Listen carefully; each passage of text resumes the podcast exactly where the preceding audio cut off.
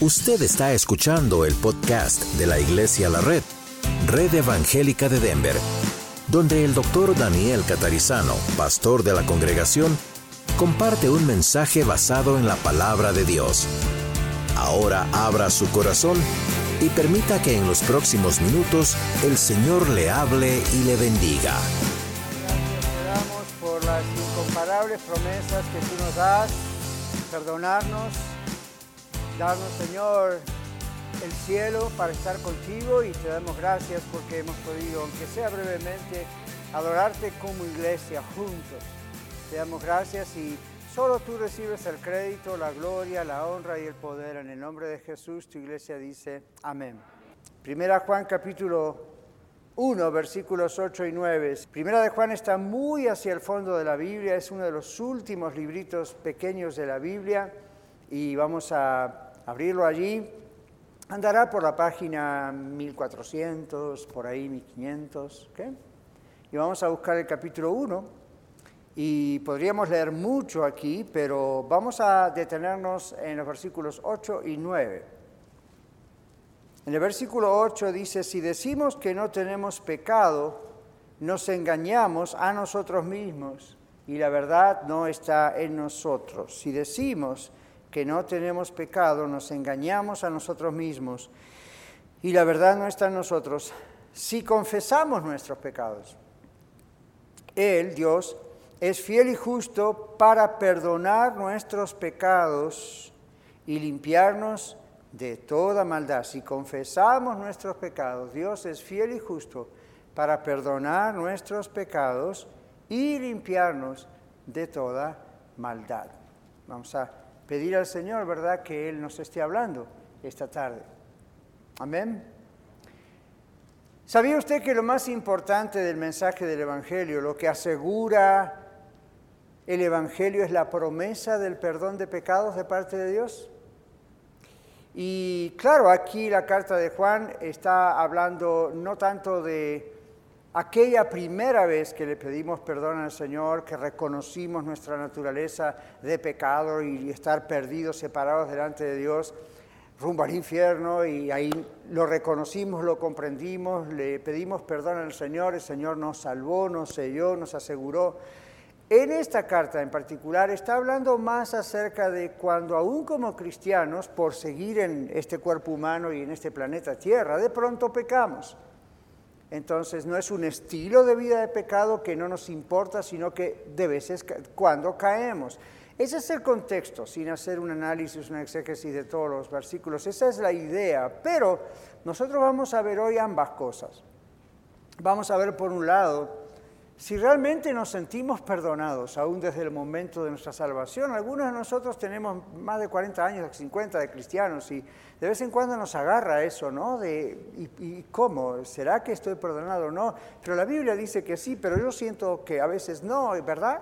Entonces, uh, Juan 3.16, ¿quién no conoce Juan 3.16? ¿Se animan a decirlo juntos?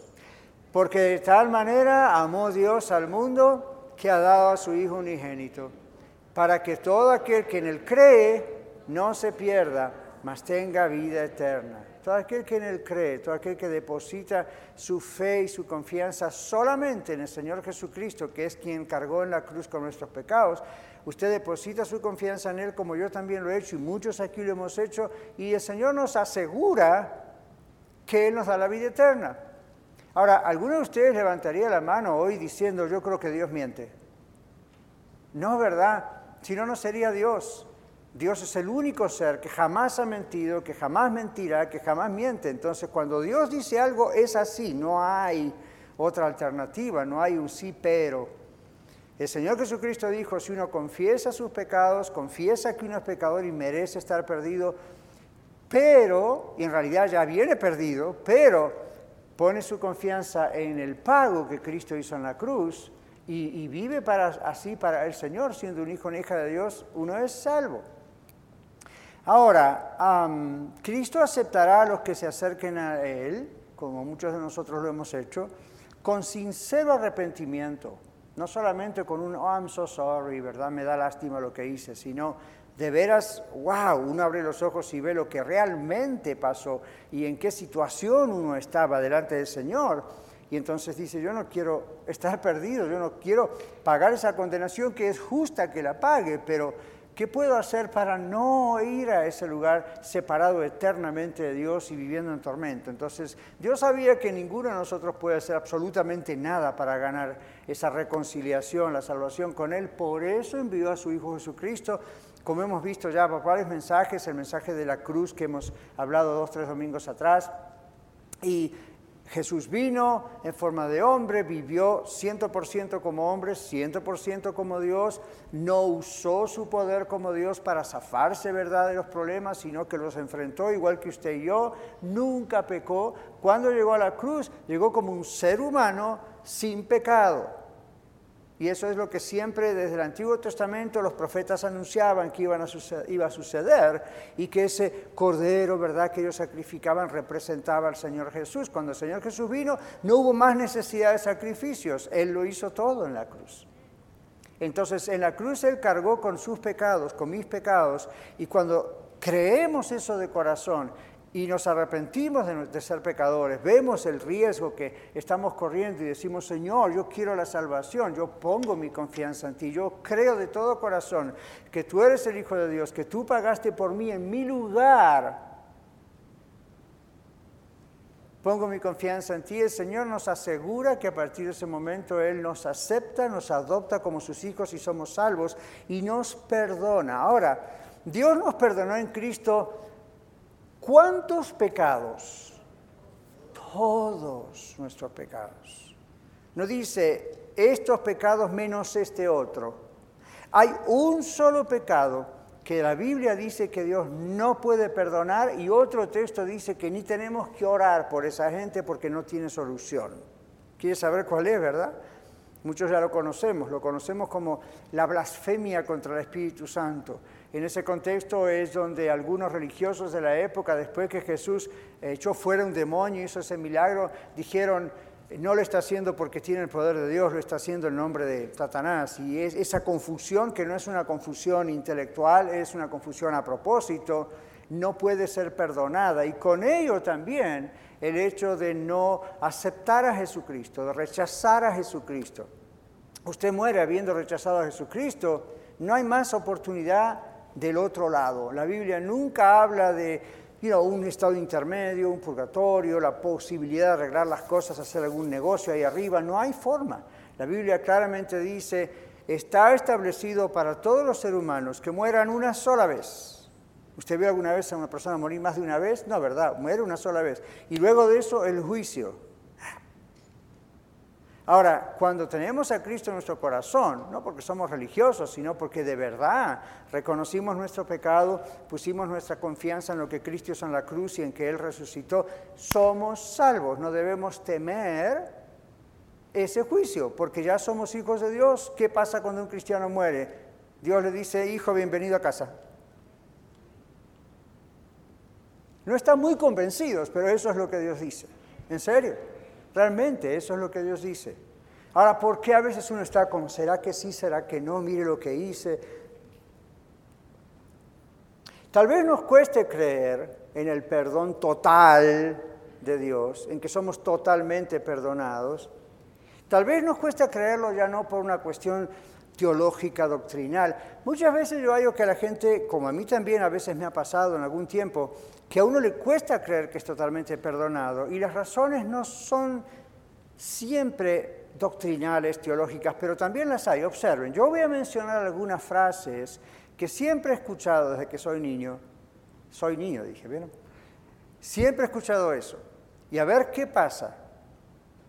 Lo voy a decir lentamente y quizá pienso que voy a tocar justamente el corazón de algunos de ustedes y quizá les entristezca, pero esta es una de las raíces, esta es una de las cosas por las cuales a veces nos cuesta creer que el mismo Dios nos perdone totalmente. Por ejemplo, piense en esto. Quizá de niño usted escuchó esto, si te portas mal no te quiero más. O ha escuchado cosas como, eres un niño feo, malo, y los niños malos no tienen perdón. Otra cosa que muchas veces yo he escuchado es, Dios te va a castigar. O la culpa es tuya, siempre haces, todo mal. O no te creo más. ¿Verdad que todos hemos escuchado eso alguna vez? O similar en inglés, español o en el italiano, lo que usted, pero ¿verdad? Hemos escuchado esas cosas. Y otras peores. ¿Sabe que esas cosas nos marcan para el resto de nuestra vida? Nos marcan, duelen, ¡ah! especialmente cuando somos niños vulnerables y aún de grandes. Esas palabras nos marcaron y seguimos ahora haciendo lo mejor que podemos para agradar a Dios. ¿Eh? La reacción por asociación. A ver si acaso Dios me perdona. Pero si usted de verdad creyó en Cristo Jesús y le entregó de verdad su corazón, mi hermana, hermano, ya ha sido perdonado totalmente por sus pecados. Ahora lo que necesita es aceptar que ha sido totalmente perdonado. ¿Por qué algunos cristianos no se sienten perdonados? ¿Por qué de tanto en tanto a todos se los cruza por la cabeza ese pensamiento? Bueno, además de los ejemplos anteriores que tienen que ver más con la familia, ¿qué tal en las iglesias? Algunos de ustedes, como yo en algún tiempo, por momentos hemos recibido mala doctrina. La idea del perdón parcial, la idea de lo que llamamos nosotros el modelo transaccional, es decir, usted hace un intercambio, una transacción con Dios. Si usted hace esto, Dios hace esto. Si usted no lo hace, Dios no le perdona. Si te portas bien, te doy candies. Si no te portas bien, no te doy candies. ¿Ve el razonamiento detrás? Si usted se porta bien, Dios lo bendice. Si se porta mal, Dios lo maldice. Y nunca le presentan que Dios también le da la oportunidad de arreglar esa situación pidiendo perdón. Bueno, hay iglesias que lamentablemente, por las razones que sean, han practicado eso, un perdón parcial, un perdón condicional, una transacción. Luego hay iglesias legalistas, lamentablemente, donde parece que uno no tiene perdón de Dios si habla de tal manera o viste de tal manera o piensa de tal manera o confronta con amor doctrinas que uno dice yo no veo eso en la Biblia y en vez de ayudarle le ponen más fuerte, ¿verdad? Le pegan más fuerte.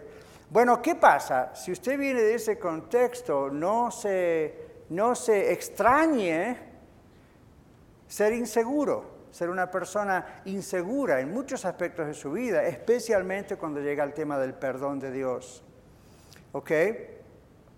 Son inseguras esas personas debido a abusos, a violencia, aún espiritualmente, a inestabilidad, ahora volvemos al hogar, de los padres, a malos modelos de los padres, a la ausencia del papá, a la ausencia de la mamá, al maltrato. Uno se va criando, ya sea de niño o luego de joven o de grande, en un ambiente aún de una iglesia errada, que finalmente llega a creer en un Dios que perdona a medias. Siempre algo tengo que hacer. Es como cuando los griegos en la mitología griega creían que había que apaciguar la ira de los dioses. ¿Han escuchado eso, verdad? Los dioses de la mitología griega eran así. Si los ah, que trabajaban la tierra, los agricultores, la tierra no les producía, y eso pasa, son ciclos, pero si ellos no sabían y pensaban, bueno, si la tierra no produce es porque la diosa de la fertilidad está enojada. Entonces ahí le iban a hacer un montón de cosas para apaciguarle el enojo. Eso se fue transmitiendo de siglo en siglo, de era en era, en todas las culturas. Y usted hoy en día y yo a veces pensamos eso. Me está yendo mal, Dios me está castigando, Dios está enojado conmigo. A ver, ¿qué tengo que hacer? ¿Cuánto tengo que pagar? ¿Qué buena obra va a apaciguar la ira de Dios? Dios cargó toda su ira en Jesucristo por sus pecados suyos y los míos. Dios ya lo cargó. Ahora usted me dice, pastor, pero ¿y qué tal que como cristianos ya hablamos de eso? Deme tiempo. El asunto es en la salvación. Dios cargó en él el pecado de todos nosotros, dice Pablo. Todos es todo la última vez que vi el diccionario. Después uno recibe eso y otros rechazan eso. Pero lo que Dios hizo lo hizo así, de todos. Nos perdón, nosotros. Entonces, you estas palabras malas, estas ideas malas nos han marcado y seguimos con dudas, pero aquí Otros también luchan con la incredulidad, tienen un Dios a medias o como veíamos el otro día en otro mensaje que usted puede ver en YouTube, creo, ayuda a mi incredulidad, Señor. ¿Recuerda? Entonces, uno piensa, esto es a medias, seguro que tengo que hacer algo. Me enseñaron que todo en la vida debe ser ganado, nada es gratis. Entonces tengo eso en la cabeza y pienso, algo tengo que hacer, no puede ser. Hay gente que nos critica en otras religiones a los cristianos, diciendo, ustedes la hacen muy fácil, pero siempre algo hay que hacer. La Biblia dice que no hay nada que hacer, porque Cristo ya hizo lo que usted y yo nunca podíamos hacer. Entonces, ni se gana la salvación por obras, y escuche esto, ni se mantiene la salvación por obras. Algunos comprenden que la salvación no se gana, pero no comprenden que tampoco se puede mantener por las obras. E interpretan muy, mal muchos textos de la Biblia que parecen querer decir eso.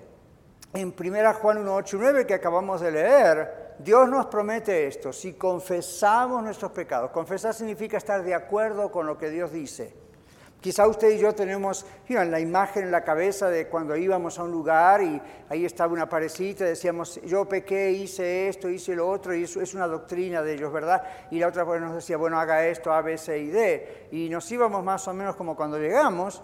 Entonces, eso no, la Biblia dice confesar es decir, Dios me dice, Daniel, eres pecador, y Daniel dice, sí, Señor, tienes razón. Eso es confesar. Entonces la Biblia dice en 1 Juan 1, 8, 9, yo te prometo, dice Dios en otras palabras, si tú confiesas que eres pecador, yo te perdono. Y dice, no solamente nos perdonará, sino nos limpiará de toda maldad. No dice que solo nos perdona, dice que nos limpia de todo pecado. Obviamente el pecado ensucia, ¿verdad? El pecado deja sus secuelas y el Señor dice, yo te perdono y además te limpio, te quito todo eso. Sin embargo, aún algunos creen que tienen que hacer algo más para demostrarle a Dios que realmente son sinceros.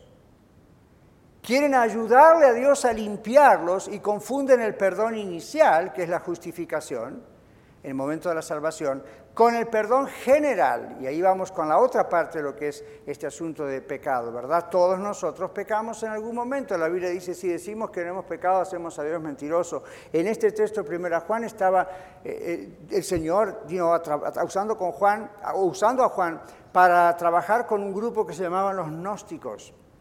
Y los gnósticos tenían una creencia completamente dada vuelta. Entonces el Señor dice, no, no, no, vamos a escribir esto para que la iglesia no caiga en esa trampa.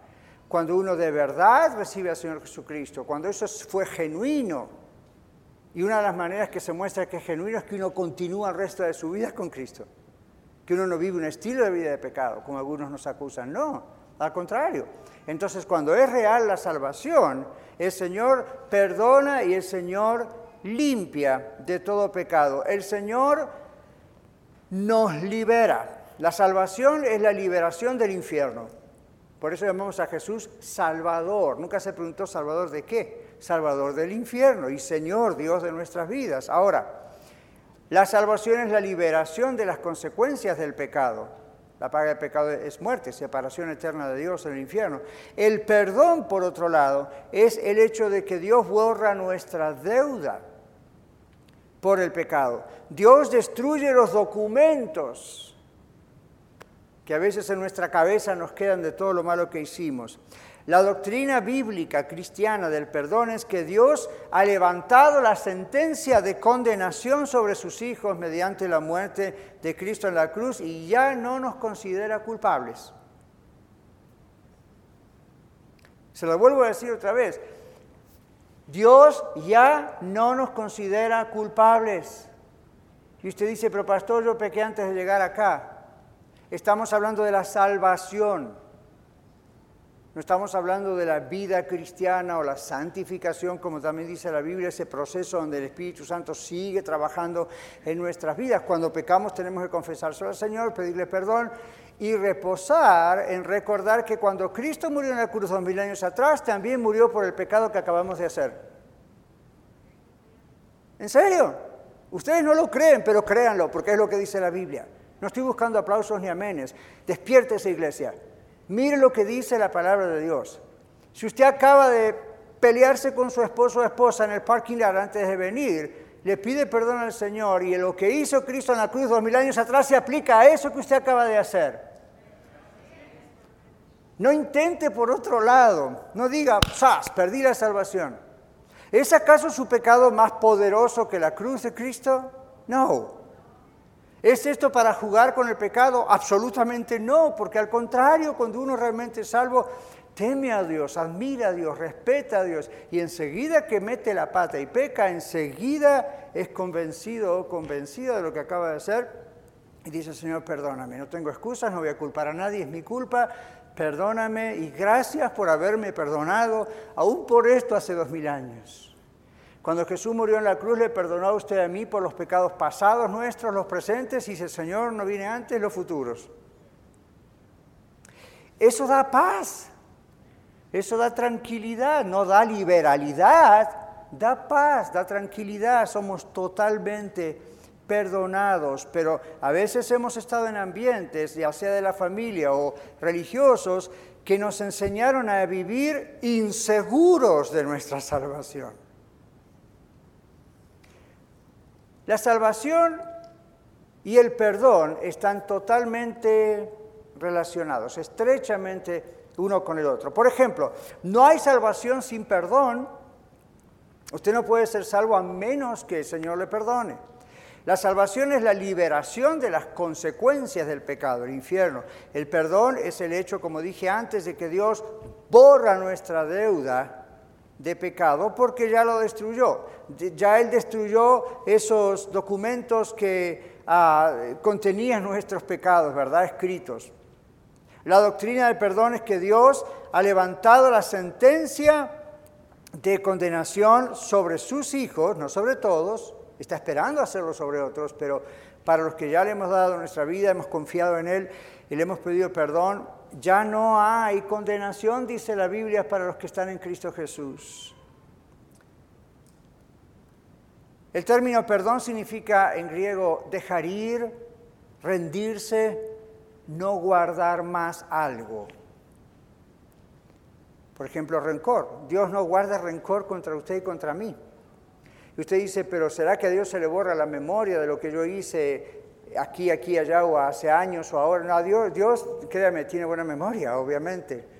El asunto es qué hace con esa memoria. No guarda esa memoria como un rencor. ¿Ve? Entonces, cuando Dios perdona, realmente somos libres. Dios realmente borró del todo, totalmente nuestros pecados. Y el Salmo 103, 2 dice que nunca va a tomarnos en cuenta. Salmo 103, 12, perdón. Dice el Señor, cuanto está lejos el oriente del occidente, hizo alejar de nosotros nuestras rebeliones. Cuanto está lejos el east from the west, el oriente del occidente. Hay muchos ejemplos que la Biblia pone. Este es uno que cualquier parte, en cualquier raza, cualquier idioma, todo el mundo puede comprender, este o este. Está bien lejos. Y el mismo Salmo dice, como la altura de los cielos sobre la tierra. ¿Usted sabe cuánto mide de aquí hasta el espacio? Nadie sabe, es infinito. Solo sabemos de aquí a la atmósfera. Solo sabemos que una cápsula espacial como la que salió hace poco y ya volvió del International Space Station, en 10-15 minutos ya estaba fuera de la atmósfera por la increíble velocidad que hace, pero aún si fuera hasta ahí, son cientos y cientos y cientos de millas. Ahora, el Señor no está hablando de eso, está diciendo en el ejemplo, desde, es, siempre cuando Dios perdona, perdona totalmente no hay un porcentaje. Ahora, algunos de ustedes también conocerán los shredders, ¿verdad? Esas maquinitas que a veces tenemos en las oficinas, nosotros tenemos una pequeñita en casa donde hay documentación personal que uno dice, ah, mejor no, hay que destruirla, o ha ido un negocio, ¿verdad? Y entonces lo ponen en la maquinita y se hace conferi, se hace papelito. Esa es la idea más moderna para decir, no hay forma de recuperar ese documento. Es como si le pone un fósforo, se quema. ¿Cómo lo vuelve a reconstituir? ¿Alguna vez logró hacer eso? Nadie.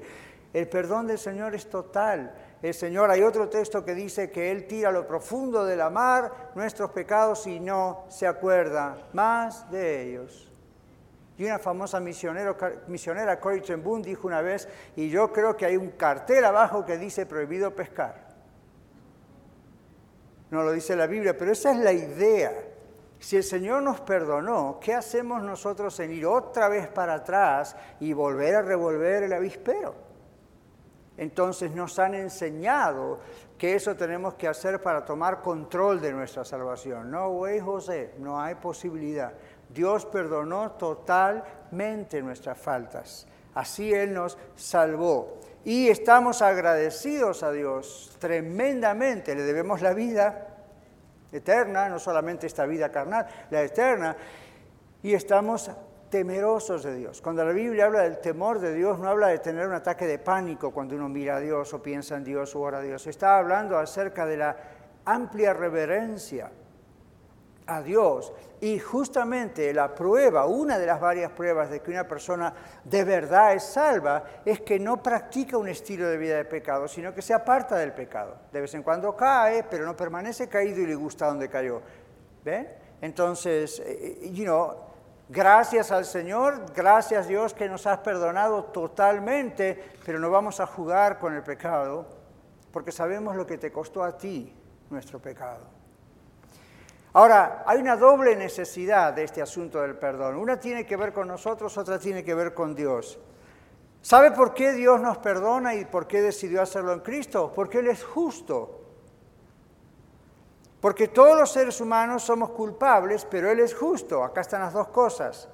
Ahora, en lugar de ignorar el pecado, como dijimos en aquel mensaje sobre la cruz hace poco atrás, Dios se convirtió él mismo en el que fue juzgado por culpa de nosotros.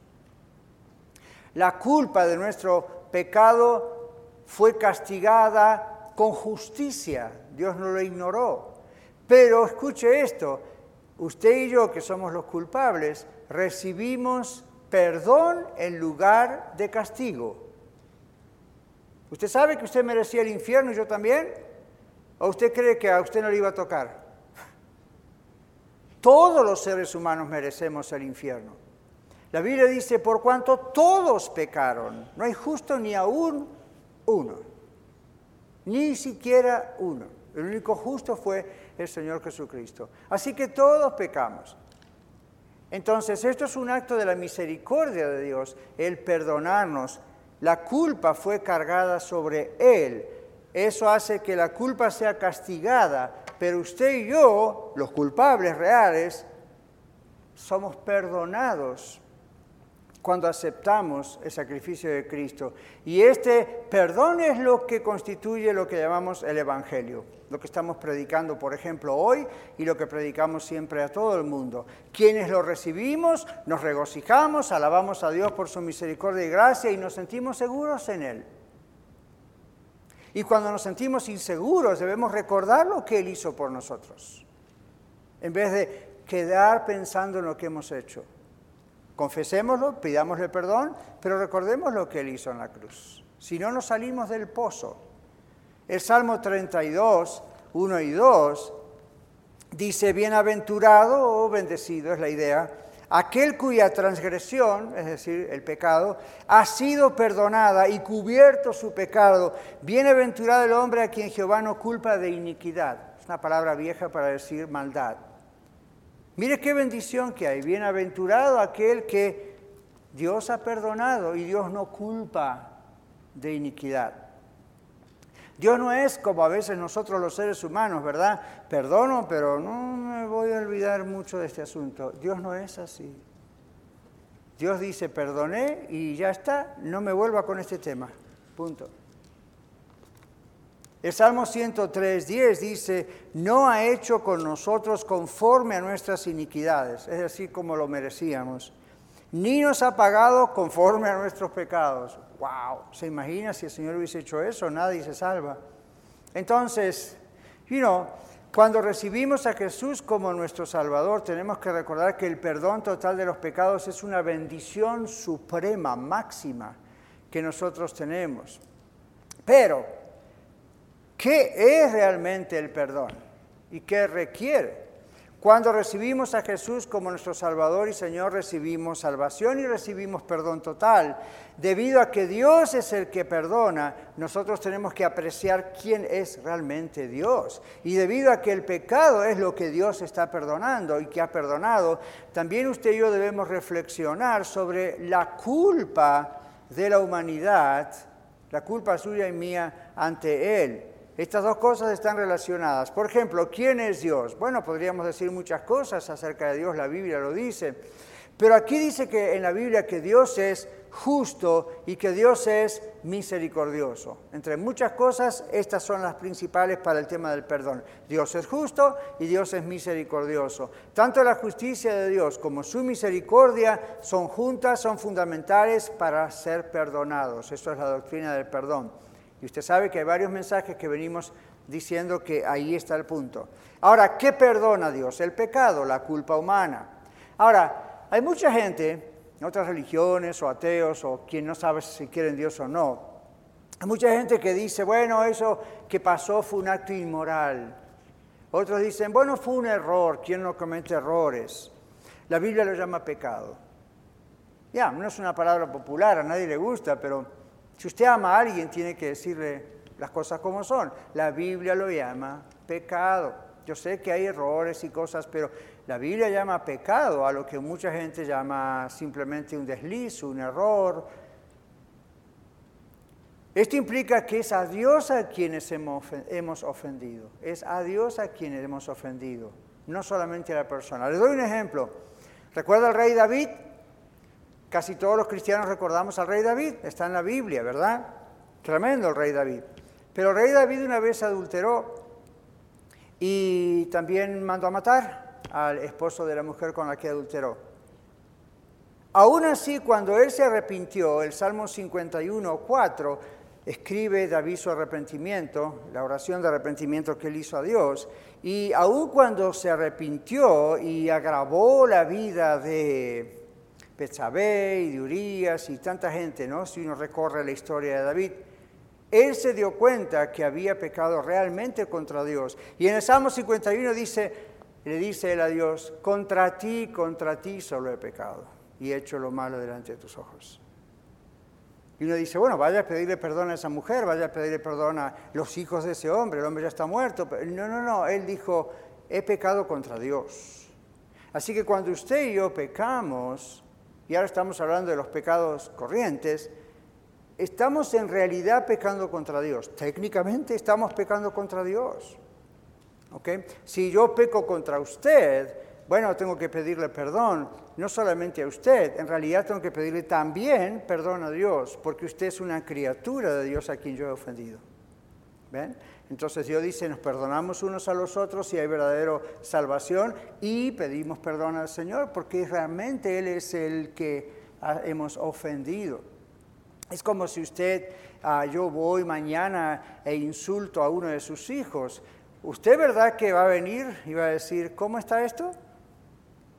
Y yo no le voy a decir, no fue con usted, fue con su hijo. Y usted va a decir, es mi hijo, es mi hija. ¿Lo toca a él? Me toca a mí. Dios. Dios. Usted ofende o nos ofendemos y es con Dios el problema, además del problema humano. Entonces, Dios perdona esta culpa humana. El ejemplo de David, contra ti, oh Dios, contra ti yo he pecado. Pecar contra Dios nos hace culpables. En la Biblia esto es algo legal, judicial, ser culpable es estar condenado bajo el justo juicio de Dios y como todos somos pecadores, Romanos 3:19 dice que todos somos responsables ante Dios.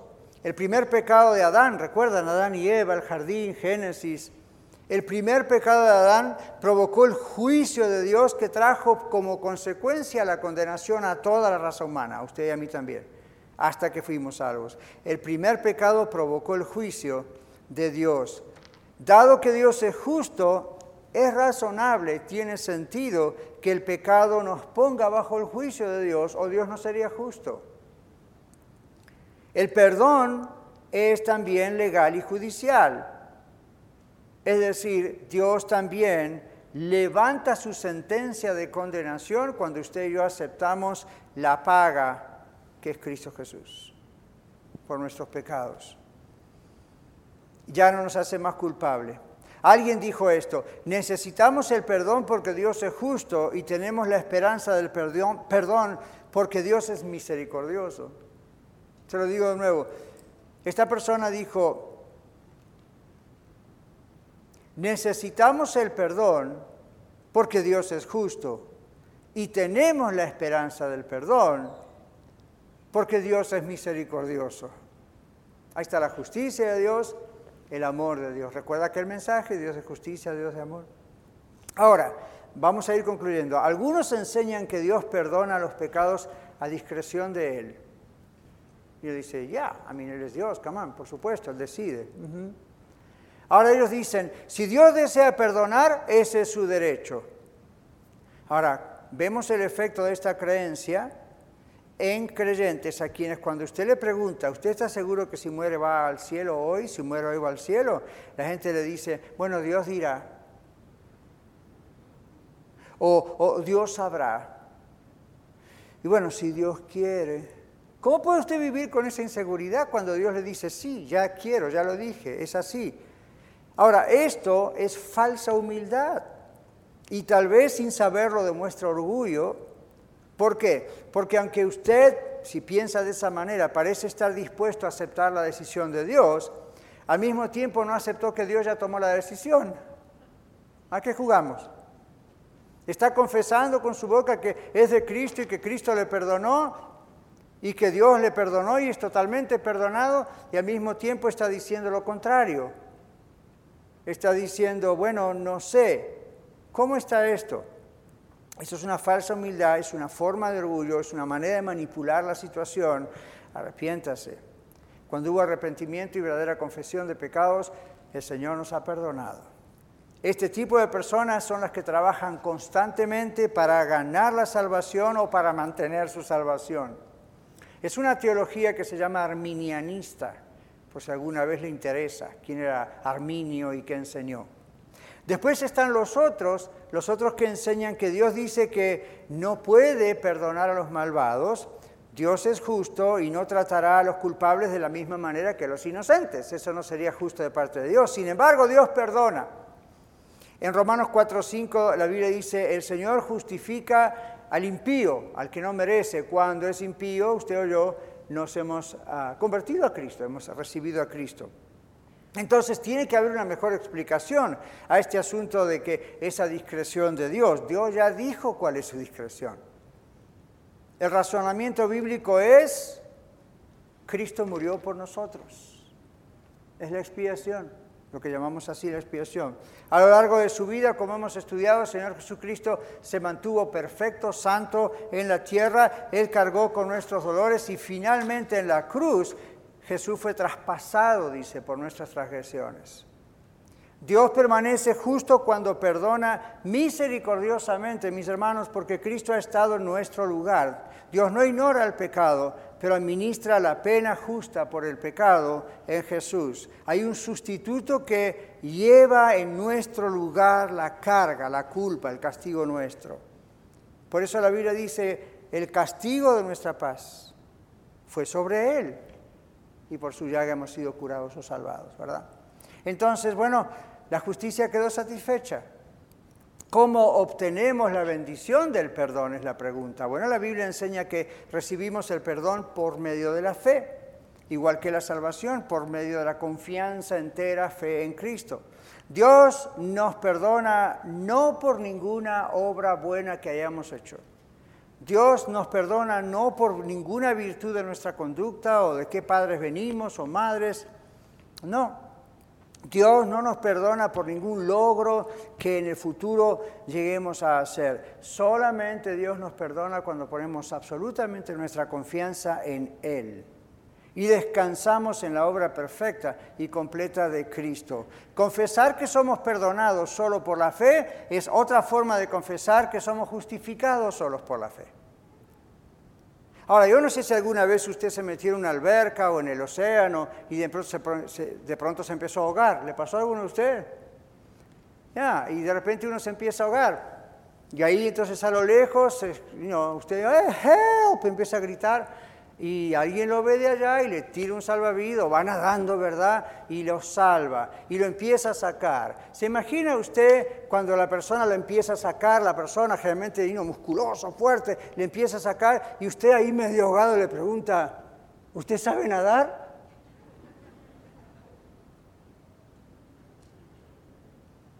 Pero eso es lo que hacemos con Jesús. La Biblia dice, Él cargó con nuestros pecados en la cruz y nos salvó. Y todavía le seguimos preguntando, ¿really? ¿De veras eres capaz? No hay algo que yo tengo que hacer. Vaya al mar y ahóguese a ver qué le dice. Si ni fuerzas va a tener para patalear. Y eso es lo que pasa cuando pecamos, ni fuerzas tenemos para hacer absolutamente nada por nosotros mismos. Eso es fe, absoluta confianza y descanso en el único que nos puede traer a la costa y salvarnos. Y después que está en la costa, no mire hacia el agua y diga, ¿me salvó o no me salvó? ¿Por qué usted está de este lado? Qué raros somos los humanos, ¿no? Ahora, le voy a leer algo que escribió una persona y que reduce y concluye Primera Juan. Un creyente cuenta hace muchos años fui a ver a mi pastor para contarle sobre una lucha que estaba teniendo con la culpa, o sea, no se sentía perdonado. Después de contarle mi problema, el pastor abrió la, Biblia, como nosotros hoy, en 1 Juan 1, 8 y 9, y me pidió que leyera este versículo en voz alta. Entonces lo leí, dice, si decimos que no tenemos pecado, nos engañamos a nosotros mismos y la verdad no está en nosotros. El texto dice que si negamos nuestra culpa, nos engañamos. Todos pecamos, por lo tanto todos contraemos la culpa. Si nos negamos a aceptar esto, caeremos en el peor de los engaños. ¿Sabe cuál es el peor de los engaños? El autoengaño, el engañarse uno mismo. Pero continúa, dice, pero cuando leí este pasaje mi pastor me dijo, ese no es tu problema, porque me acabas de decir, ¿por qué viniste aquí? Viniste a decirme que tenías un problema con el pecado. Bueno, luego el pastor me pidió que leyera el siguiente versículo, el 19. Si confesamos nuestros pecados, Él es fiel y justo para perdonar nuestros pecados y limpiarnos de toda maldad. Y dice este hombre, cuando terminé de leer eso, me preguntó el pastor, ¿has confesado tu pecado? Y yo le dije, sí, pero todavía me siento culpable. El pastor le dijo, está bien, ¿qué tal si me lees 1 Juan 1.9? Lo miré confundido y dije, eso es lo que acabo de leer, pastor. El pastor me dijo, lo sé, quiero que lo leas de nuevo, por favor. Ok, dice, tomé la Biblia y leí, si confesamos nuestros pecados, Él es fiel y justo para perdonar nuestros pecados y limpiarnos de toda maldad. Luego miré al pastor y me dijo, entonces, ¿qué más? Dije, bueno, he leído este pasaje, entiendo lo que dice y he confesado, mi pecado, pero todavía me siento culpable. El pastor le dijo, está bien, esta vez me gustaría que leyeras 1 Juan 1.9. Me hizo volver a leerlo y terminé leyéndolo cinco o seis veces en voz alta. Finalmente llamó mi atención el pastor y dijo, Roberto, esto es lo que declara la verdad de Dios, la Biblia. Si A es verdad, B tiene que ser verdad. Dios ha prometido que si confiesas tus pecados, Él te perdonará y te limpiará de toda maldad. ¿No crees que has sido perdonado? No lo crees porque escucha esto, Roberto, no te sientes perdonado. Entonces, ¿en qué confías? ¿En tus sentimientos o en la verdad de Dios? Roberto dijo, finalmente entendí el mensaje que el pastor estaba tratando de ayudarme a ver. Si usted es realmente un discípulo del Señor Jesucristo, un seguidor de Cristo, salvo, mi hermano, hermana, ¿en qué confía para saber usted que está totalmente perdonada, perdonado? ¿En lo que siente? ¿En sus emociones? ¿O en la verdad de la palabra de Dios? Esta palabra dice que Dios no miente. Esta palabra dice que si confesamos nuestros pecados, Él es fiel y justo para perdonar nuestros pecados y limpiarnos de la maldad. ¿Lo cree o no lo cree? Si lo cree, cuando sus sentimientos le digan otra cosa, apele a la palabra y diga, Señor, hoy no lo siento, pero tú no mientes si esto es lo que dice tu palabra. Case close. Otros aún no han sido perdonados. Si este es usted, venga a Cristo hoy para recibir el perdón de Dios. ¿Cómo se hace esto? Igual que lo hice yo, igual que muchos aquí, otros en YouTube. ¿Qué hemos hecho? Reconocimos que este mensaje de la palabra de Dios es verdad. Reconocimos que todo ser humano es pecador y nosotros no somos la excepción. Reconocimos que solamente Jesucristo pudo salvarnos y Él es el Hijo de Dios y en la cruz cargó con todos nuestros pecados, pasados, presentes y futuros, y al tercer día venció la muerte. Hemos puesto nuestra confianza, nuestra fe totalmente en Él. Pida que Cristo venga a su vida, dele usted su vida a Él, reciba a Jesucristo hoy. Luego reciba por fe sincera el perdón de Dios y dígale, Señor, gracias por perdonarme.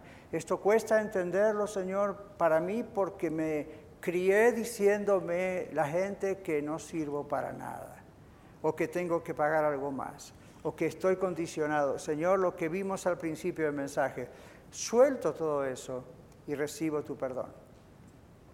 Dele gracias a Dios por esa salvación y a partir de hoy, sígale fielmente. Inclinemos nuestros rostros y demos la oportunidad de que algunos de ustedes que no lo han hecho nunca lo puedan hacer hoy.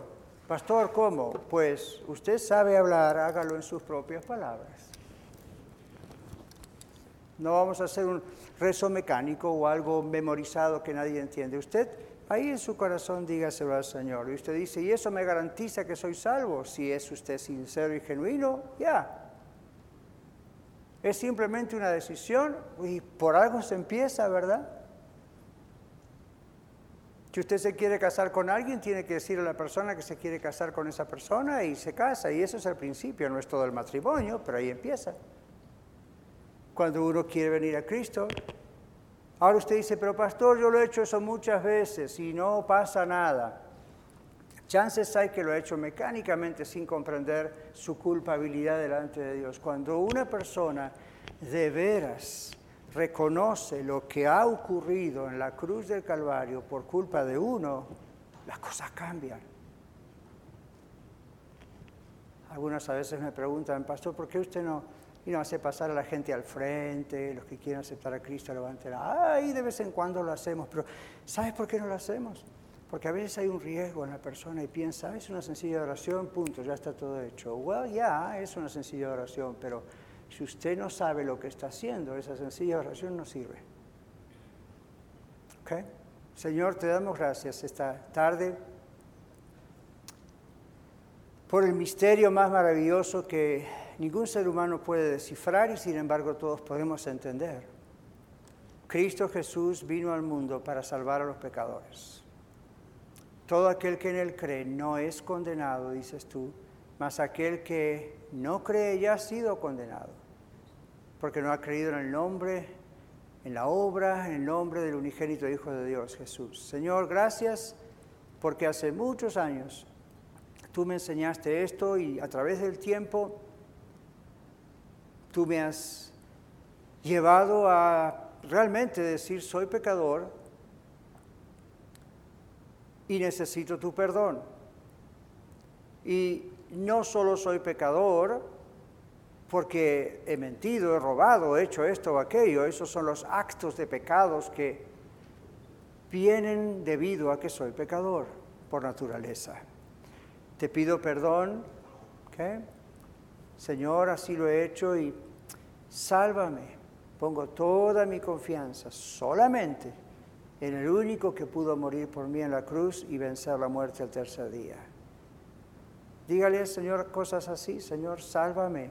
Yo sé que hay mucho que comprender, pero aquí estoy, perdóname, recíbeme, hazme tu hijo, tu hija, y a partir de hoy yo te voy a seguir, Voy a abandonar mi pecado por el cual también te pido perdón, cualquiera esa lista de pecados sea. Gracias por borrarla, pero ayúdame ahora a seguirte fielmente y a ser un verdadero hijo, hija de Dios, un verdadero cristiano, seguidor de Cristo. En el nombre de Jesús. Amén. Muchas gracias por escuchar el mensaje de hoy. Si tiene alguna pregunta en cuanto a su relación personal con el Señor Jesucristo o está buscando unirse a la familia de la Iglesia La Red, por favor no duden en contactarse con nosotros.